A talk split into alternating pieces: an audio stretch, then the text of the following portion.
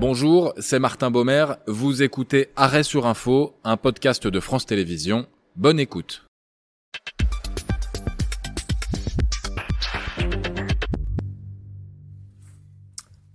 Soyez les bienvenus dans Arrêt sur Info, trois dates et des experts pour décrypter ensemble l'évolution d'une des actualités principales de ces derniers jours. Émission consacrée aujourd'hui à la semaine pour le moins agitée d'Emmanuel Macron, entre calinothérapie aux élus, réalité difficile d'une visite royale reportée et séance d'explication que les Français n'ont pas forcément comprise.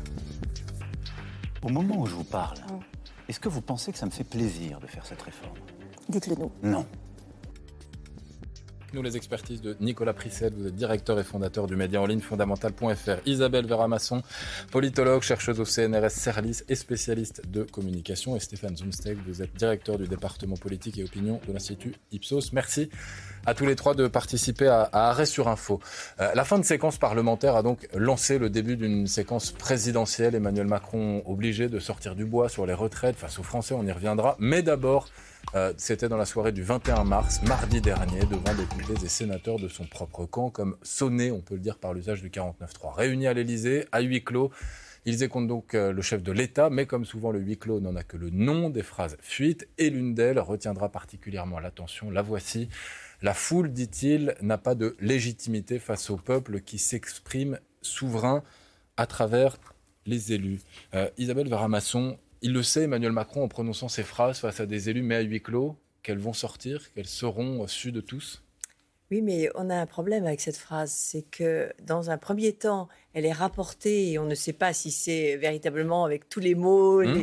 les, adjectifs et les, instruments de coordination. Et, puis quand... l'émeute et l'émeute aussi, il y avait Oui, enfin voilà, donc première chose qui est rapportée, j'étais hier soir à la Comédie Française, j'entendais que ce qui est rapporté est toujours faux. Et euh, l'autre chose, c'est que lorsqu'on l'a entendu en vrai, hein, puisqu'on retrouve euh, cette idée de foule et de, et d'émeute et de, et de faction, euh, factieux, elle est de, tout à fait d'un autre ordre, elle est déplacée ce ne sont plus les grévistes, ce ne sont plus les manifestants qui, deviennent la foule, mais plutôt une catégorie particulière de manifestants et de grévistes. Et pardon, vous savez qu'on sait que euh, que Emmanuel Macron est un savant. Enfin, c'est hmm. quelqu'un qui, a, fait des, qui a fait des études et qui aime bien le rappeler. Et la référence à la foule, pour un sociologue, elle est tout à fait euh, connotée philosophiquement. Et, et, dans les textes de sciences sociales et de philosophie, la foule, c'est effectivement une opposition avec euh, le peuple c'est-à-dire c'est la, foule n'est plus contrôlable. Elle est finalement euh, les héritières des, massacres de septembre. Hein, c'est les références à la Révolution française. En résumé, euh, le peuple, c'est ceux qui manifestent euh, normalement ou ceux qui et qui portent la souveraineté. Hein, ce, sont des, ce ne sont pas des réactionnaires ou des aristocrates qui, qui réfléchissent à cette histoire de, foule, de, foule. Ce sont des gens, des républicains. Mais ils font une différence entre le peuple qui est souverain et qui est d'une certaine manière raisonnable et la foule qui sont une, émanation du peuple. Un peu moins raisonnable. Mais beaucoup moins raisonnable. Et jusque, c'est le problème de la Révolution française et tout le débat qui va suivre la Révolution française, comment écouter le peuple sans suivre la foule. Et d'une certaine manière, ces deux phrases, elles font référence à cette réflexion euh, euh, sur, euh, sur ces, penseurs. Hum. Et que cherche-t-il, Nicolas Prisset, dans la prononçant cette phrase? Là, il cherche essentiellement à rassurer euh, les parlementaires euh, de la majorité. C'est l'objectif, parce qu'il a face à lui euh, des élus qui sont évidemment troublés par la séquence, certains doutent. Et, beaucoup se demandent quoi répondre aux électeurs qui, rencontrent sur les marchés. Et donc, il, a ce moment de une forme de, de, coaching collectif de la part du président de la République. Il faut savoir qu'il le voit les, députés euh, voient rarement le, le chef de l'État et, peu ont du contact très direct euh, avec lui. Donc euh, cette séance de coaching, alors ce qu'on explique dans son entourage, c'est que ça a vocation à être répété et que les, ministres qui sont proches du président vont recevoir des petits groupes de députés de, la majorité les, uns après les autres pour essayer de maintenir une forme de cohésion de groupe, les rassurer et, leur redonner foi dans leur, dans leur mission. Il y a une crainte sur la cohésion? Oui, bien sûr, il y a eu une crainte sur la cohésion euh, au, sein de, la majorité, pas seulement au sein de, Renaissance, mais aussi avec, euh, avec euh, Horizon et, le Modem. Hmm. Il y, a eu cette incertitude parce que ces députés ont trouvé en face d'eux eh une population qui était hostile et qui reste hostile à la réforme et qui forcément les atteint dans, leurs convictions. Et quand il a cette phrase sur la légitimité de, l'élection, euh, bah, il repose un des fondamentaux. Alors vous avez expliqué le, débat qu'il pouvait y avoir entre euh, peuple, électorat et puis, et puis le foule, la foule, la masse.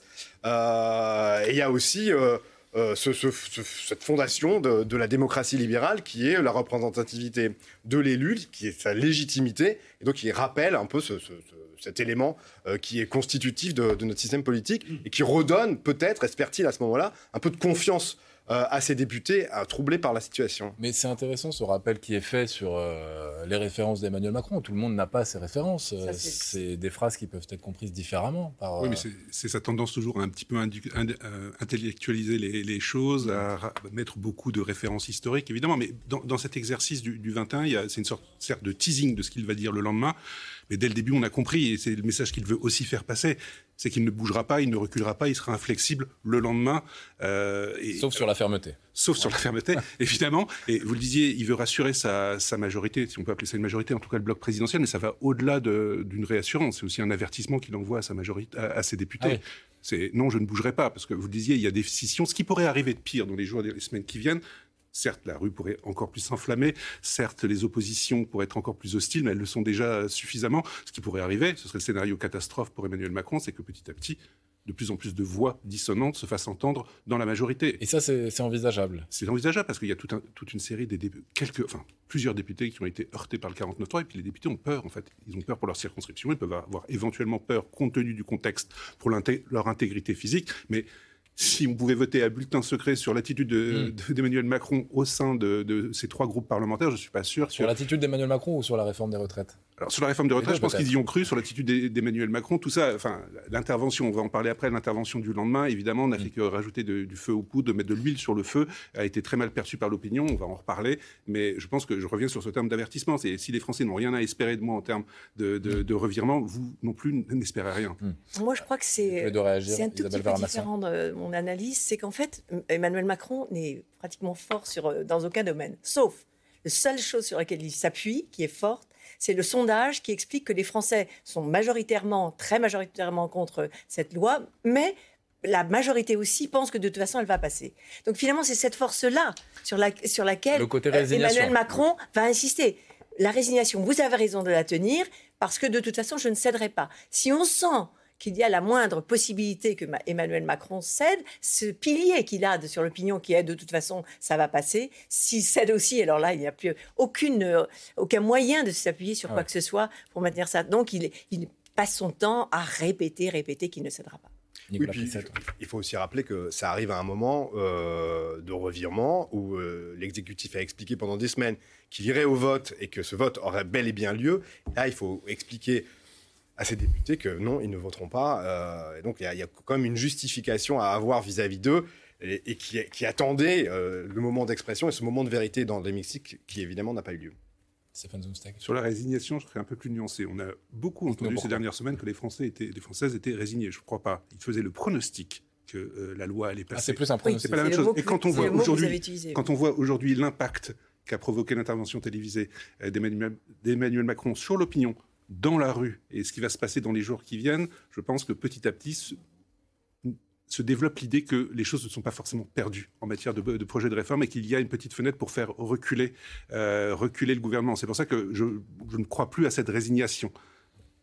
On reposerait cette question sur le pronostic. Il y, hmm. il y aurait toujours une majorité de Français qui se dirait à la fin, ça va passer. Le projet est passé, il est passé, certes, mais maintenant, ce qui est nouveau, c'est que peut-être que si cette mobilisation s'amplifie, quoi qu'il en coûte en termes de, hmm. débordement, peut-être qu'on peut le faire, euh, peut-être qu'on peut le faire euh, reculer. Ça, j'en suis persuadé. Isabelle Verramasson, il y a quelque chose d'intéressant aussi sur ces petites phrases, on les appelle comme ça, d'Emmanuel Macron qui fuitent, qui sortent, c'est que depuis le début de son premier mandat, c'est quelque chose qui n'a pas toujours joué en sa faveur. Pourquoi continue-t-il avec ces petites phrases? Il aime ça? Alors, c'est le moins qu'on puisse dire que ça n'a pas joué en sa faveur. On a l'impression que d'ailleurs tout son socle de, de, mécontentement est basé beaucoup sur un certain nombre de, phrases. Alors, il, y en a qui sont encore ressortis aujourd'hui. Ah, oui, il oui. faut traverser euh, la rue pour trouver un ah emploi. Ah oui, l'autre jour, je posais la question en sociologue. À chaque fois que je rencontre quelqu'un, je lui dis pourquoi vous le détestez tant? Et on m'a sorti la, fameuse phrase dans les gares, il y a ceux qui ne sont rien et ceux qui, c'était chez mon garagiste, ceux qui ne sont rien et ceux qui sont tout. Donc, l'idée du mépris, elle part de ce genre mm. de phrase. Donc, donc effectivement, moi je, pense que Emmanuel Macron euh, est tellement connoté par, euh, par ce sentiment qu'il sait faire des formules, des petites phrases, qu'il y a deux effets. D'abord, les journalistes les cherchent, pardon, Hein, il cherche euh, la petite phrase. Il sait que ce sera repris, donc. il sera euh, non, mais il parle. il parle, il fait des phrases. Et on peut les journalistes qu'ils viennent me chercher, par exemple, pour. Oui, non, mais je ne parle pas de cette, époque-là. Je parle d'aujourd'hui, hmm. parce que toutes les phrases, ils viennent me chercher. Là, il, était incontrôlable. Il les, multipliait. Il ne faisait pas attention. Ce qui se passe actuellement, c'est que d'une part, quelles que soient les phrases qu'il fait, elles vont redevenir des petites phrases, puisqu'on est un peu habitué. Ça, c'est la manière dont, les gens fonctionnent, hein, notre esprit fonctionne. Et l'autre chose, c'est qu'il a, à mon avis, compris qu'il fallait qu'il arrête de faire des petites phrases ah. en intervenant beaucoup moins. C'est très frappant depuis quand même des mois qu'il y a une certaine euh, économie de la présence d'Emmanuel Macron dans les médias. Et donc je pense véritablement qu'il a compris qu'il n'avait du mal à se retenir, à de, de, faire des petites phrases ou des formes, et que de toute façon, même s'il arrive à se retenir d'une certaine manière, les journalistes vont reprendre ça sous, sous forme de petites phrases. Mais en tous les cas, il, je, ne crois pas que ce soit quelqu'un qui n'a toujours pas compris que, mm. tout ce qu'il va dire va se retourner contre lui. Il a, d'une certaine manière, euh, utilisé ces deux manières. Il peut aimer la confrontation aussi. Euh, oui, mais enfin, c'est n'est pas une confrontation. Quand on reprend des phrases qui sont en général quand même souvent euh, détournées, alambiquées et déformées, sans contexte, et ça, il sait bien qu'il est victime, mais il n'est pas le seul hein, de ce genre de, choses. Et maintenant, il se fait beaucoup plus économe de sa parole. enfin, comment dire Les petites phrases dont on parle, elles sont toujours tenues dans des contextes qui ne sont pas des contextes d'interview c'est des contextes de, discussion, soit avec euh, bah, des Françaises, des Français dans la rue, ou bien euh, euh, les parlementaires de la majorité, comme on vient de l'évoquer, mais ce pas des phrases qui sont, qui sont construites dans le cadre d'un message qui a été préparé pour une interview et, en réponse à des journalistes. C'est quand même un, procédé de, communication qui, qui est alternatif quelque part à une parole officielle. Emmanuel Macron, faut se souvenir que ça lui a plutôt réussi au début c'est-à-dire quand il est en campagne, quand il est encore ministre de l'économie, ces petites phrases, on s'en délecte parce qu'elles sont disruptives et elles construisent l'image d'un personnage qui, a, qui est capable de s'opposer euh, euh, bah, à ce qui se passe au sein de la majorité de l'époque, au mhm. président de la République, qui a donc une personnalité, donc des idées, et c'est comme ça qu'il se construit, comme d'autres responsables politiques ont aussi construit leur image. On pense à Nicolas Sarkozy qui était dans la même logique de communication par la petite phrase. Voilà, il y a plein d'exemples de, construction politique qui se font par la disruption et donc par la petite phrase. Après, une fois qu'il est président de la République, il y a une maîtrise de sa communication euh, qui est beaucoup plus forte que euh, quand il est euh, en campagne.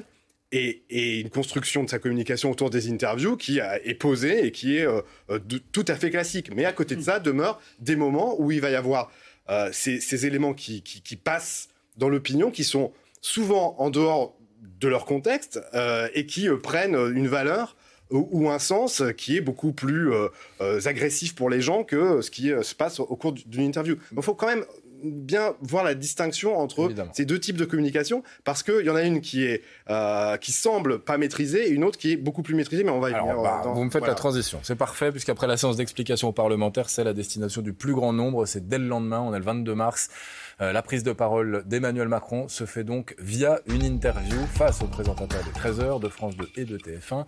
Comme prévu, il n'y aura ni remaniement, ni dissolution, ni référendum annoncé, mais comme prévu aussi, un message de fermeté et donc avec une parole contrôlée. C'est ce que vous nous disiez.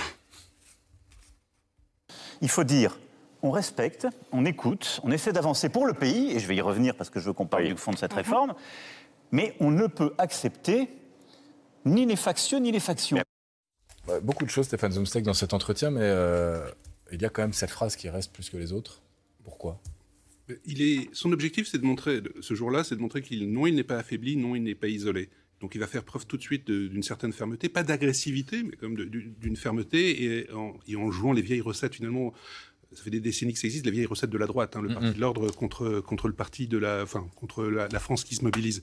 Euh, je ne vais pas revenir sur le choix du 13 heures. Euh, non, mais donc il vise qui avec cette phrase? C'est son électorat, l'électorat plus à droite, clairement, et bah, il essaye plus de convaincre. Alors c'est même plus son électorat, c'est l'électorat de droite, en fait. C'est ce qu'il en reste. C'est pas l'électorat de Macron 2017, et pas plus d'ailleurs que l'électorat de Macron du, du, second tour de, de 2022. C'est vraiment les, les, seniors et une partie de cette France qui, qui traditionnellement et s'effraie très très vite d'un certain nombre de, débordements. Mais ce qui est frappant quand même, au-delà de qui il vise, bien sûr, c'est ce parti-là, même si les enquêtes d'opinion ont montré jusqu'à là depuis deux mois que c'est pas parce que vous avez plus de 65 ans que vous êtes pour Emmanuel Macron et pour sa réforme. Les choses sont bien plus nuancées que ça.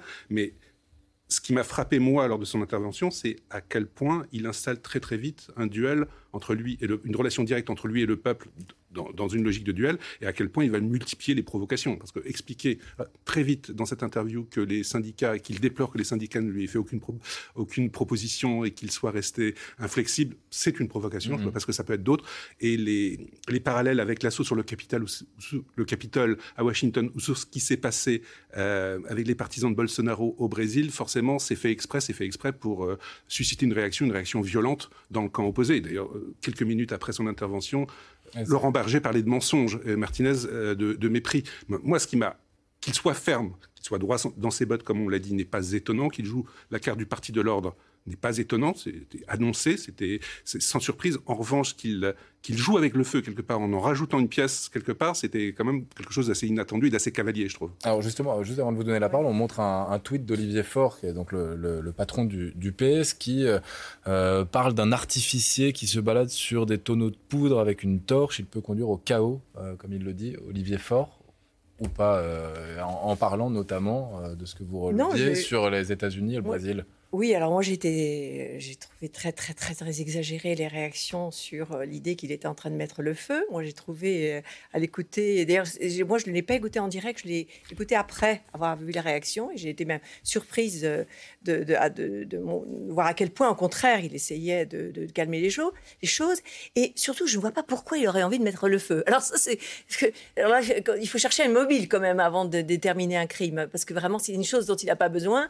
Emmanuel Macron c'est de faire le feu, c'est de mettre le feu. Et d'ailleurs, dans ce, là où on lui a reproché un certain nombre de choses, mon avis me semble tout à fait euh, faux.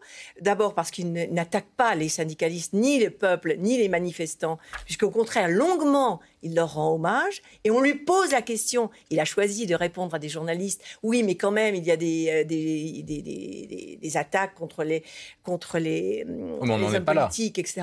Enfin, sur les hommes politiques, sur les permanences, si, mais on n'en est pas au, au Capitole, on n'en est pas non, mais ce qui s'est passé au Brésil. Si, mais il, il, fait un parallèle entre le fait que la foule, justement, et non pas les manifestants, attaquent d'une manière violente certains hommes politiques, pour lui, c'est de même nature que ce qui se passe au hmm. Capitole. C'est revenu en boomerang contre lui, ça prouve qu'il ne contrôle pas sa communication, il ne contrôle pas la réception, ce qui est d'ailleurs difficile dans, le contexte. Mais en tous les cas, ce n'est pas du tout, il n'a jamais dit à aucun moment euh, la foule, ce sont les, manifestants sont les Au contraire, longuement, dans un premier temps, un bon un universitaire, il explique qu'il est totalement il soutient le peuple et les manifestants, et dans un deuxième temps, il fait la distinction. Donc euh, ça n'a rien de droit, encore une fois, ni Gabriel Tard, ni mm. Frédéric Lebon, qui, étaient, qui ont théorisé ces histoires-là, n'étaient des gens de droite ou d'extrême droite, etc. Donc c'est, c'est pas du tout ça. Et puis surtout, dans un deuxième temps, et ça, ça a été absolument oublié, il passe de l'ordre au progrès en élaborant un certain nombre de questions sociales. Par exemple, il explique qu'il a qu'il a, euh, d'une certaine manière, euh, tiré profit du débat, en considérant que si on attaque tellement la loi sur les retraites, c'est pas tellement à cause de la retraite, mais à cause du travail ce, qui nous a semblé, enfin plusieurs d'entre nous, évident. C'est que nous avons découvert à l'occasion de ces débats sur les retraites, c'est à quel point le travail pour les gens était devenu quelque chose de pénible. Pour, euh, pour une femme, surtout, le travail, c'est ce qui nous libère. Le travail, c'est ce qui nous permet de, de, rencontrer des gens le matin ou le soir. Et pour la, tout d'un coup, pour les Français, on l'a vu sur le débat sur les retraites, c'était que, que du malheur, le travail. Donc, il en tire ses leçons en disant on va sur le travail. Et dans un troisième temps, L'autre leçon qu'il semble avoir euh, trouvée dans ce débat, c'est la question des, super profits. Et donc, dans un troisième temps de son débat, il explique qu'il va essayer de trouver des sous avec, sur les super profits. Donc, en quoi ces trois éléments de son, euh, de son, son propos euh, est une barrique de poudre? Je, je ne comprends pas. En revanche, ce qui est vrai, c'est que dans le contexte dans lequel il est, la réception de tout discours est impossible et que chacun ah avait armé ses armes avant même qu'il ait parlé. Et il n'était pas. C'était soit il disait on abandonne la, loi sur les retraites, soit c'est évidemment euh, l'attaque générale. Mais euh, l'idée qu'il y avait là une bombe atomique, j'avoue que je, ne l'ai pas vue. J'ai pensé, j'ai trouvé que sans concession, il répondait sur les trois points qui me semblaient importants dans le débat. Nicolas Prissette, est-ce que l'idée c'était vraiment d'apaiser d'ailleurs? Son problème, c'est l'opinion. Son problème, c'est pas tant les manifestants, le nombre de manifestants dans la rue, euh, que euh, ces Français qui soutiennent les manifestants et cette hostilité générale euh, à la réforme des retraites. Donc, pour essayer d'atténuer... Pendant que vous parlez d'opinion, on va simplement montrer un chiffre pour, pour, illustrer ce que vous dites. C'est savoir ceux qui ont été convaincus ou pas, parce qu'a dit Emmanuel Macron, et ils sont visiblement très peu, puisque 76% n'ont pas été convaincus. Voilà. Simplement pour, pour illustrer ce que vous dites, n'ont pas trouvé Emmanuel Macron convaincant. Et donc son sujet, c'est comment euh, essayer de faire baisser ce chiffre, comment essayer de faire baisser la, pression et le, ferment qui permet aux manifestants de, bah, tenir, puisqu'ils se disent, nous, on est soutenu par la population, donc on va essayer d'aller le, plus loin possible. Et il y a mm. peut-être euh, une possibilité, comme vous l'évoquiez, il y a peut-être une possibilité qui reste de faire tomber cette, réforme. Donc pour retourner l'opinion, il n'y a pas beaucoup de moyens, Emmanuel Macron. Il essaye de s'adresser dans cette interview à, à la partie de l'électorat qui est le plus susceptible de changer d'avis, qui est de faire pression sur ceux qui font pression. Oui, c'est ça, de, de, changer les chiffres en fait, et, en se disant, il y a une partie de l'électorat, et notamment euh, chez les retraités, qui s'est tardivement opposé à la réforme, qui a rejoint le reste de la population en se disant, ah oui, finalement cette réforme elle est injuste. Mais cette partie-là, qui est le cœur de son électorat, il essaye de le rattraper. Alors il lui dit, il lui fait passer des messages qui sont des messages d'ordre, qui sont des messages auxquels euh, ils peuvent être sensibles. Mm. Et il y a dans ses formulations, en faveur de l'ordre notamment, euh, eh ben, il y va franco, il va jusqu'au bout de, la logique, il va jusqu'au bout de la réalité. Parce que quand il parle des factieux et des factions, c'était le cas au Capitole, c'est pas le cas des Black Blocs. Les Black Blocs, ils, ne visent pas à instaurer un ordre politique nouveau en France, ils sont dans, l'émeute pour l'émeute. Donc quand, quand il a ce discours, il va au bout de ce que peut être la réalité, euh, et au passage, il, est dans une, il y a une contradiction qui, qui s'exprime entre d'un côté le fait de dire que de façon assez euh, hostile au syndicat, euh, vous ne m'avez rien proposé, ce qui est faux, euh, comme, comme contre-réforme, et, dans la même interview, dire plus tard, ma main est tendue au syndicat, on peut négocier sur tout un, tas de mmh. choses. Donc, la réception pour les syndicats elle est forcément négative, puisque d'un côté, un président qui, va, qui leur dit que ça va pas, et de l'autre côté, qui veut parler quand même avec eux. Donc là, ça, là, ça fonctionne pas. et puis, la réception sur les factions, les, les factions effectivement, elle, peut crisper parce que c'est pas la situation de la France. Il peut retourner l'opinion ou pas? En l'état actuel, à court terme, non, probablement pas. d'ailleurs, on le voit bien. Ce qui est notable durant ces deux mois, c'est que l'opposition au projet a été massive tout de suite et elle n'a pas bougé d'un cran. Ça a toujours été en gros hmm. deux tiers des Français qui étaient au début opposés et puis de plus en plus hostiles, véritablement. ça dans, sur un non, c'est pas courant. C'est pas courant. Pas d'évolution ni en plus ni en moins. Ça s'explique aussi parce que les différentes journées de mobilisation, il y en a eu neuf, n'ont pas été pénalisantes au sens où elles pouvaient l'être il y a encore quelques années pour des raisons aussi évidentes que le télétravail, mais aussi parce que finalement c'était des, des, journées, enfin c'était des mobilisations d'une journée et que les grèves dans les transports publics n'ont pas eu n'ont pas eu l'ampleur qu'elles pouvaient avoir il y, a, il y, a, quelques années ou il y a quelques décennies. Non, aujourd'hui, quand on voit les différentes enquêtes d'opinion qui sortent au moment du 49-3, au moment du vote de la censure et tout de suite après mm. euh, son intervention du 22, à chaque fois qu'il parle, et c'est un vrai problème pour lui, l'opinion se raidit encore plus. Euh, il y a une sorte de, face-à-face qui, je trouve, dangereux d'ailleurs directement entre lui et, euh, et ces deux tiers de, Français. Et on le voit bien dans les enquêtes d'opinion, ce qu'ils nous disent, vous montriez, vous montriez ce chiffre intéressant, il n'était pas convaincant, mais il n'y a pas que ça. On ne lui fait pas confiance pour la suite et surtout, il y a toute une partie de son intervention dont, on n'a pas encore parlé, c'est quand il parle de réenclencher la nouvelle méthode, mm. ce qui avait fait son, succès en 2017. Là, mettez-vous à la place de quelqu'un qui n'aime pas spécialement Macron, qui, pas, qui est contre le projet de réforme. On a vraiment l'impression qu'il se moque de ces gens-là. C'est une, une, une, sorte de provocation de reparler, c'est son terme, c'est réengager, réenclencher sa méthode. Euh, dont il a également parlé beaucoup durant la campagne pour sa réélection, et tout ce qui a été fait après, depuis, notamment dans le cadre de ce projet, a renforcé encore cette idée de verticalité. Alors, les mots aux, parlementaires et aux Français ne suffisent pas à calmer la colère qui s'exprime dans, la rue, on, on l'a compris, qui s'exprime même parfois violemment. Euh, ce qui nous conduit à la date du 24 mars, hier, quand l'Elysée fait l'annonce de l'annulation de la visite en France du roi Charles III. Un journaliste depuis Bruxelles demande à Emmanuel Macron s'il ne vit pas cela comme une humiliation. Et voilà la réponse d'Emmanuel Macron. Je pense que nous ne serions pas sérieux et nous manquerions d'un certain bon sens à proposer à Sa Majesté le roi et à la reine consort de venir faire une visite d'État au milieu des manifestations. Est-ce que c'est une humiliation, Nicolas Prissette? C'est un moment qui acte le fait qu'il y a un problème euh, social profond en France. Hmm. C'est euh, forcément quelque chose qui est une forme de défaite euh, parce que l'agenda politique officiel ne peut pas être respecté. Donc il y, a, un aveu de faiblesse quelque part. Et en même temps, dans l'entourage du président de la République, on vous explique que ne peut pas mettre des forces de l'ordre pour protéger ou assurer la sécurité dans les villes et sur les lieux de, déplacement de, Charles III. Là, il y a quelque chose qui ne fonctionne pas sur le plan de la, logistique du ministère de l'Intérieur. Bon, ben donc, en quelque sorte, il est, il un peu comme dans, l'interview. Euh, il prend acte de la situation, il essaie d'en tirer des conséquences euh, évidentes à court terme, sans s'en sans, excuser et sans s'en cacher non plus. Bon, il y, a une forme d'humilité dans, dans, cette décision qu'il faut aussi reconnaître. Euh, et puis, il faut aussi imaginer ce qui aurait pu se passer si Charles III était venu et s'il y avait eu des hmm. perturbations. c'est une faute politique ou pas de ne pas avoir vu arriver l'ampleur de la contestation? Ah oui, personne n'arrive à voir quoi que ce soit euh, depuis les Gilets jaunes et bien avant. Mais justement, il y a eu l'expérience des Gilets jaunes pour le coup. Mais euh, non, ce que je veux dire, c'est que ça, vraiment, si nous, je, pensais à ça, euh, si vraiment quelque chose nous a, si quelque chose doit être sortir de cette phase assez longue de c'est à quel point personne ne peut prévoir rien. Hmm. Hein. Qui aurait pu prévoir que d'une part, les LR allaient, allaient plutôt dans le sens. Éric Ciotti même, qui vient pas de la gauche de, LR, hein.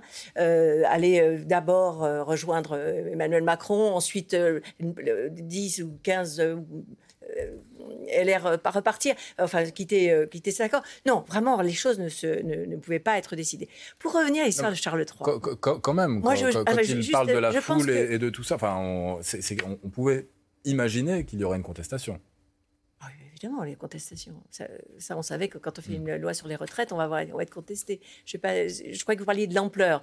Là, ça, tout le monde savait qu'il allait, être, qu'il allait être contesté. Sur les retraites, on est toujours mm. contesté gravement. Et donc sur Charles III sur, Charles III, pardon, je n'avais pas répondu à ça. Euh, sur Charles III, moi, ce, qui m'a, ce, que je trouve frappant, c'est à quel point ce n'est pas Emmanuel Macron qui est, qui est humilié, c'est la France. Mm. C'est-à-dire que Imaginons, enfin moi j'ai vécu quelque temps en Angleterre, imaginons les Anglais, mais même le reste du monde voir encore la France qui n'est pas capable d'habiter quoi que ce soit, d'assurer sa sécurité. C'est pas Emmanuel Macron, c'est la France qui râle tout le temps, qui est toujours en grève, qui, qui coupe la tête de, son, de ses souverains. Rentrons dans les stéréotypes anti-français, c'est pas Emmanuel Macron, c'est la France. Donc personne n'est gagnant dans cette affaire-là. Et d'une certaine manière, Emmanuel Macron essaie de détourner le, comment dirais-je, l'arme, enfin euh, la foudre, en disant que c'était bien lui qui avait décommandé. C'est-à-dire que le pire, le pire, l'humiliation suprême. demandé, et des deux côtés, on a bien dit que c'était l'Élysée qui avait. Voilà, et ça, on ne cesse de le répéter, parce que l'humiliation suprême, mais pour la France, pas simplement pour Emmanuel Macron, ça aurait été que Charles III euh, téléphone en disant écoutez, vraiment, hmm. chez vous, on peut pas, on peut pas se rendre, c'est pas possible, il y a des poubelles. voilà. En tous les cas, c'est, on voit bien ces deux moments, mais je ne crois pas du tout qu'il y ait eu une humiliation pour Emmanuel Macron pour qu'il soit. En revanche, évidemment, comme d'habitude, les stéréotypes anti-français peuvent y aller. Euh, Stéphane Zumstein, il, y a eu une colère sous-estimée euh, ou pas Là, je pense qu'elle a malgré tout été sous-estimée. Pour reprendre votre expression, est-ce qu'il s'agit d'une faute politique? Non, effectivement, aujourd'hui, on ne peut pas euh, prévoir à long terme ce qui va se passer. Mm. Ça, je suis d'accord avec ça. Malgré tout, ça renforce quand même ce qui s'est passé, renforce quand même l'impression, soit d'impréparation, parce qu'il y a quand même eu un nombre de couacs assez impressionnant en termes de communication depuis le mois de janvier, euh, et même depuis au-delà. Rappelez-vous, la réforme des retraites, il y a encore un an, un an et demi, on ne savait pas si Emmanuel Macron allait la déclencher avant la présidentielle ou après la présidentielle. Ça a été un long feuilleton et on voyait bien qu'il y avait une certaine fébrilité quant au choix du, moment opportun. Et après, on n'a pas compris pourquoi il ne l'engageait pas immédiatement à la rentrée de septembre dernier. Donc déjà, là, il y a eu cette impréparation. Il y a eu énormément de quoi en termes de communication de la part de ses ministres, de la part de la Première ministre. Ce que ça montre aujourd'hui, sur, sur l'ampleur de, cette mobilisation, c'est que ça renforce l'impression que le président de la République a perdu la main. Alors c'est temporaire, c'est définitif, personne n'en sait rien, évidemment, et, ça renvoie aussi à, l'annulation de, de, la visite du, mm. roi d'Angleterre. C'est, on sent cette fébrilité, ah et au-delà de l'humiliation, Emmanuel Macron, il a bien compris là, pour le coup, c'est pas de la naïveté, c'est pas de l'arrogance, que des images dévastatrices d'une foule huant le roi d'Angleterre seraient, ridiculiseraient, non pas, mm. non pas Charles III, mais ridiculiseraient Emmanuel Macron. Dernier point, et, c'est peut-être un des éléments qui, ont motivé euh, cette annulation, ce report. Je ne suis pas sûr que le moment était opportun pour Emmanuel Macron de se mettre en scène avec un roi à Versailles. Voilà, c'est vraiment, vraiment pas le moment. Euh, Nicolas Prisset, on a, 30 secondes pour la question qui aurait peut-être nécessité le plus de temps. Comment un chef d'État peut-il se sortir de cela? Effectivement, on, pourrait en parler pendant longtemps. Je vais essayer de faire très court. Euh, dans l'histoire, les, les réformes qui ont suscité des crises sociales ont été résolues de deux façons. Soit elles ont été retirées, soit, elles ont donné lieu à des négociations, à des compromis, à des concessions. systématiquement, même celle de 2010, quand Nicolas Sarkozy reporte l'âge légal de 60 à 62 ans, il y a quand même, avec les syndicats, qui sont très hostiles, des millions de manifestants, enfin un million de manifestants plusieurs fois dans la rue, il y a quand même une, une négociation, une concertation qui a lieu et notamment sur l'introduction dans la loi de la pénibilité qui avait fait l'objet d'un accord deux ans plus tôt. Euh, ça, c'est les deux scénarios, soit le retrait, soit le compromis. On n'en est pas là. Après, pour Emmanuel Macron, euh, à court terme, il y, a très peu de solutions. Il n'a plus l'opinion avec lui, donc il ne peut pas dissoudre et, il ne peut pas faire de référendum. Au Parlement, il n'a a pas de majorité euh, et les syndicats ne veulent plus discuter. Donc là, il est dans une forme d'impasse. Bon, bah cette séquence présidentielle autour des retraites dont on vient de parler n'est pas encore refermée, ça c'est une certitude. Euh, on aura du coup l'occasion d'en reparler, peut-être même qu'à ses débuts. Merci, un grand merci à tous les trois de nous avoir apporté votre expertise dans Arrêt sur Info, émission que vous pouvez revoir en replay, évidemment, c'est sur franceinfo.fr, mais aussi écouter en podcast sur toutes les plateformes d'écoute. C'était Arrêt sur Info, un podcast de France Télévisions. S'il vous a plu, vous pouvez bien sûr vous y abonner, mais aussi nous retrouver en vidéo, c'est sur franceinfo.fr ou sur le canal 27, chaque samedi en direct à 10h.